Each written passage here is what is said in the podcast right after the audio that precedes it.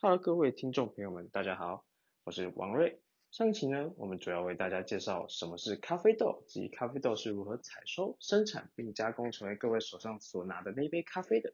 而这期 Podcast 呢，我们则要请教授来带大家了解什么是咖啡袋，以及两大咖啡豆是哪两种，还有这两大咖啡豆在世界各地的分布。那接下来呢，我们来看一下这些咖啡豆哈，其实在品种上有很大的差异哈。呃，谁可以猜一下我们现在目前已经鉴定出来的咖啡的品种大概有多少种？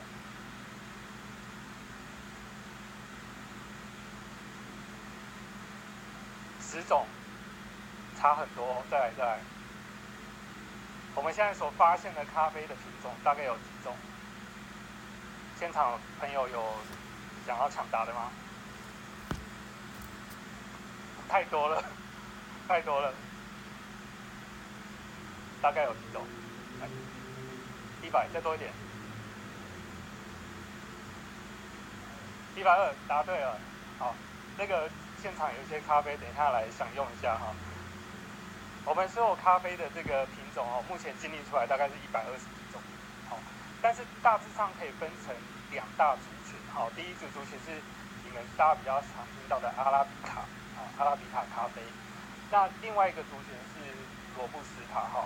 这两大族群的咖啡豆哈，我们在外观上面就可以很清楚的辨识了哈。就是阿拉比卡呢是长得比较长椭圆的哈，那这个罗布斯塔呢，它是比较接近圆形的椭圆哈。那中间的这个这个裂痕呢，这个在这个阿拉比卡是呈现大概是弯曲的，大概 S 型的分布，但是这个罗布斯塔哈是比较像是直线型的哈。所以你从它的外观形状还有它这中间这个裂痕的这个形态，你大概就可以去区分这两种豆哈。那这两种豆基本上有什么样的差异呢？这个阿拉比卡在生长的时候，它的温度要非常的温和哈，二呃十四度到二十五度哈。那这个罗布斯塔呢，要比较高温，二十到三十度哈。那雨量上面的话呢，这个阿拉比卡是一千五百到两千，呃那个公里啦哈。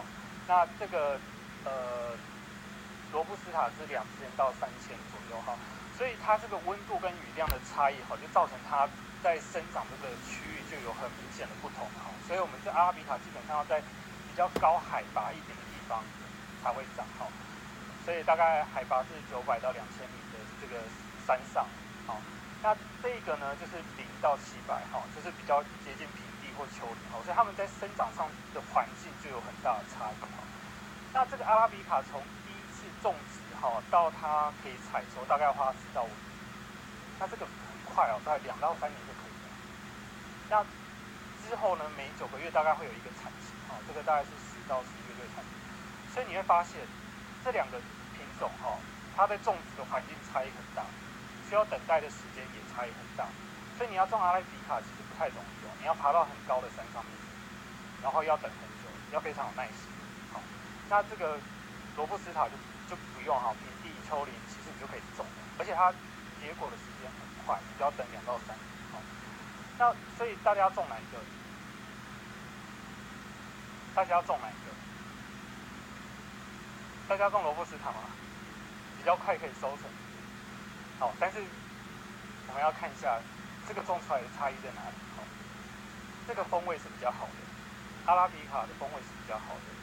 好的产品值得耐心的等待，好，然后这个罗布斯塔呢，风味是比较差的，所以你们看到吉隆咖啡，大部分都是罗布斯塔，好，它比较苦涩，然后风味也比较没有这么浓郁，哈。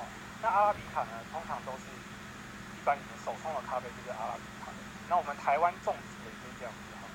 所以这个价钱上面呢，这个要等很久，然后这个很快就有收成。然后这个这个阿拉比卡的种植呢，通常都是一般小的小农在种植，好，然后它的这个咖啡豆呢，成熟之后就掉地上，所以你那个小农就要去捡。那这个罗布斯塔呢，它成熟之后就结在树上的，哈，所以是用机器去把它震动，把它掉下来的，哈，所以这大型的企业在这里有规模的经营的，哈，所以这个风味跟成本就有很大的差异，好。所以我们要耐心等待这个阿拉比卡，很多啊不孝的厂商就可以有这个空间去混充这种比较便宜，哦，就生殖又生长又比较短的这种品种哈，所以这就是为什么我们在产地的鉴定上面要要做这个认证，就是这样问题。那当然有比较好的这个罗布斯塔的咖啡哈，可以拿来做 espresso 哈，但是基本上大部分的这个罗布斯塔的口味都不是我们一般人喜欢的，所以有这样子。的差别哈。另外呢，为大家补充一下，除了这几种咖啡以外呢，还有着非常多种的咖啡，例如产于牙买加的蓝山咖啡，就是被称为咖啡之极品的一种咖啡，有着持久的水果味，已经形成强烈诱人的优雅气息。而产于古巴水晶山的 Cubita 咖啡呢，则被誉为有着独特加勒比海风味的一种咖啡。另外呢，产于哥伦比亚的哥伦比亚咖啡，它浓度适中，并带有持久的水果清香，有时更会有坚果香。因为浓度合宜的缘故，也被常常应用于高级的混合咖啡。而产于巴西的巴西咖啡呢，多数咖啡袋都会有适度的酸性特征，即甘苦醇三味属中性，浓度适中，口味滑顺而特殊，主要用于混合咖啡。而产于印度尼西亚的苏门答腊群岛的曼特宁咖啡，则带有极重的浓香味、辛辣的苦味。特别喜欢它的人们呢，都会沉迷于它的苦后回甘，同时又具有糖浆味和巧克力味，而酸味就显得不太突出，但有种浓郁的纯度。咖啡爱好者大多单品饮用，也是调配混合咖啡不可或缺的品种。而产于印度尼西亚爪哇岛爪哇咖啡，它的颗粒饱满。含辛辣味，酸度相对较低，口感比较细腻一点，均衡度很好，是精致的芳香型咖啡。而我们的哥斯达黎加咖啡，风味极佳，光滑，酸性强，档次高，具有诱人的香味。而我们的肯尼亚咖啡呢，则是芳香浓郁，酸度均衡可口，具有极佳的水果风味，口感丰富很美，是业内人士普遍喜好的品种之一。另外呢，还有产于埃塞俄比亚的摩卡咖啡，豆小而香浓，其酸醇味强，略带酒香，辛辣刺激，甘味适中，风味特殊，是颇负盛名的优质咖啡，通常也是采用单品饮用。另外还有我们产于肥沃火山土壤的安提瓜区的瓜地马拉咖啡，它有着举世闻名的柔和香醇口感，略带热带水果的风味。被许多咖啡专家评为中南美洲最佳的咖啡品种。还有呢，产于坦桑尼亚的奇力马扎罗咖啡，不带酸的咖啡品种，口味香浓，以多重奏口感著名。初次咖啡的饮者大多比较喜欢这一类咖啡。而产于夏威夷的科纳咖啡，只能栽种在火山斜坡上的稀罕品种，味道香浓醇甘，且略带一种。葡萄酒香，酸味适度，风味极特殊。由于产量较少，因此呢，价格只追我们前面所讲到的咖啡中的极品蓝山咖啡。而最后一个呢，则是我们的意大利咖啡。咖啡的表面通常会浮现一层薄薄的咖啡油，这层油正是意大利咖啡诱人香味的来源。追求那些强烈味觉感受的人，非常适合这一类咖啡。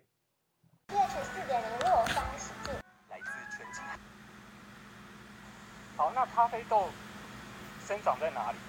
好，这个我们刚刚讲哈，它在生长的时候需要适当的温度，也需要大量的营养哈去滋润它，让它生长好。所以基本上我们可以去种植咖啡豆的地方，大概就是我们这个热带到副热带这个降雨量比较多的地方。好，所以这个你们在上面看到有各种颜色的这个地方哈，其实就是我们的咖啡带哈，我们俗称的咖啡带哈。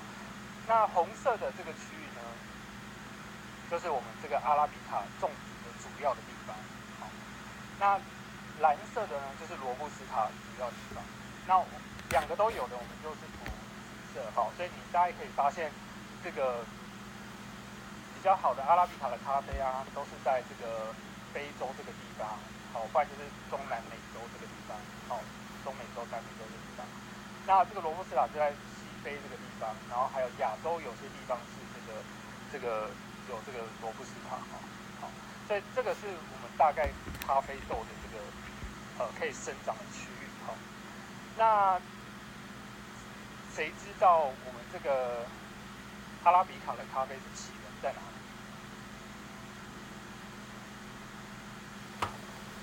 啊，伊索比亚没有错哈，我们这个这个咖啡豆这个这个阿拉比卡的品种的起源是在这个伊索比亚，从伊索比亚在往外面这个这个把它传递出去的哈。那另外一个罗布斯塔呢，主要是在刚果哈，就是现在的刚果共和国这个地方哈。所以基本上我们的咖啡的这个起源哈，这个野生的这个咖啡起源都是在非洲这个地方。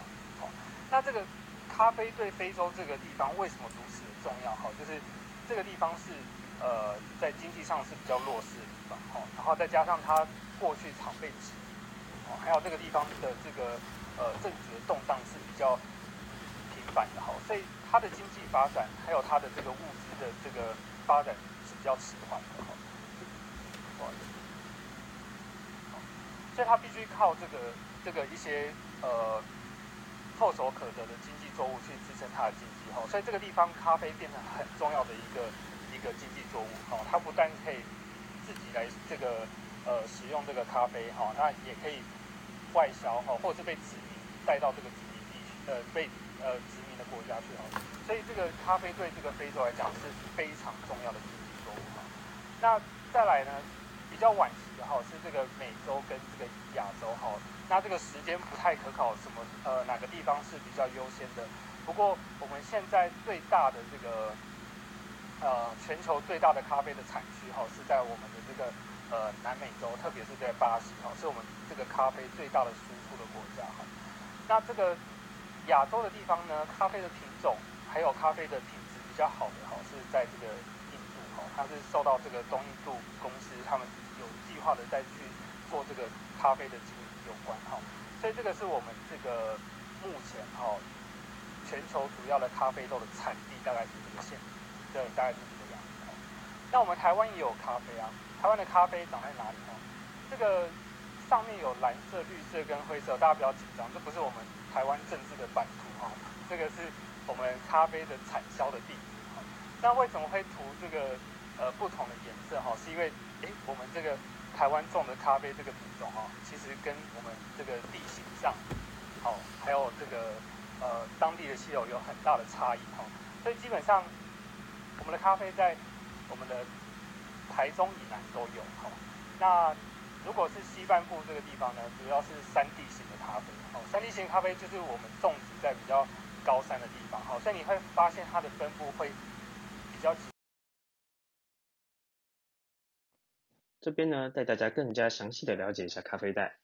全世界大约有六十多个国家生产咖啡，但是呢，生产咖啡它对于地质、气候等要求是非常高的，因此呢，产地大部分位于南北回归线之间的热带及亚热带地区内，平均气温大多在二十度 C 以上。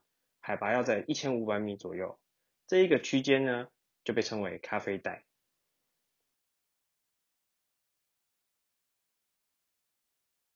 感谢各位的收听，这也是咖啡豆知识点，我们下期再会。